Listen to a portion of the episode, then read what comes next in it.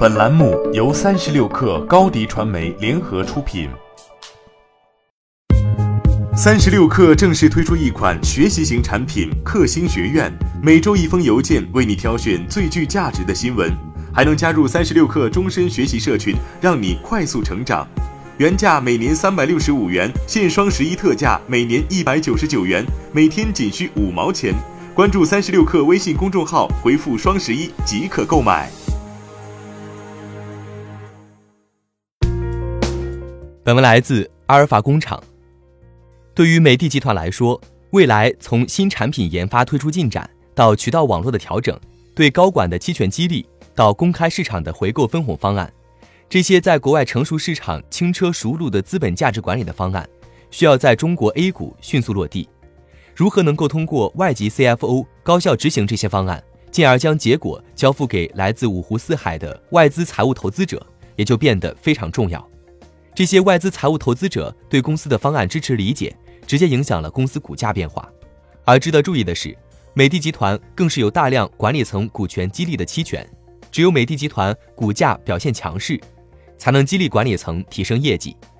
在二零一六年收购德国机器人巨头库卡之后，美的账面商誉迅速膨胀，标至二百九十亿人民币。而收购之后，天价买到手里的机器人立刻业绩变脸。欧洲、日本、中东各地的财务准则各有不同，如何将五大洲业务板块统一标准，不同管理实体协同一致，高效完成业绩，是对原美的集团本土管理层的极大考验。这也正是美的集团请到一个外籍 CFO 的核心需求。事实上，从外资沪深港股通开放到现在，中国白电企业的外资持股比例始终在快速上升。三家白电巨头的外资持仓市值合计已经高达一千五百亿人民币。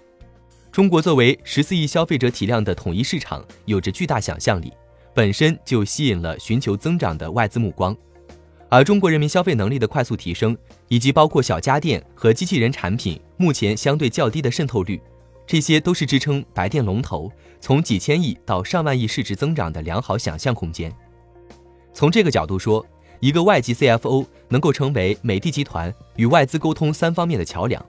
从产品线研发来说，美的集团的新品研发日新月异，外资需要随时关注新产品线的推出对业绩的加成。从渠道变革来讲，中国电商渠道相较其他国家规模更大，发展也更成熟，线上线下的融合和更多变化，美的集团在渠道和供应链的有趣变化，同样是外资关注的重点。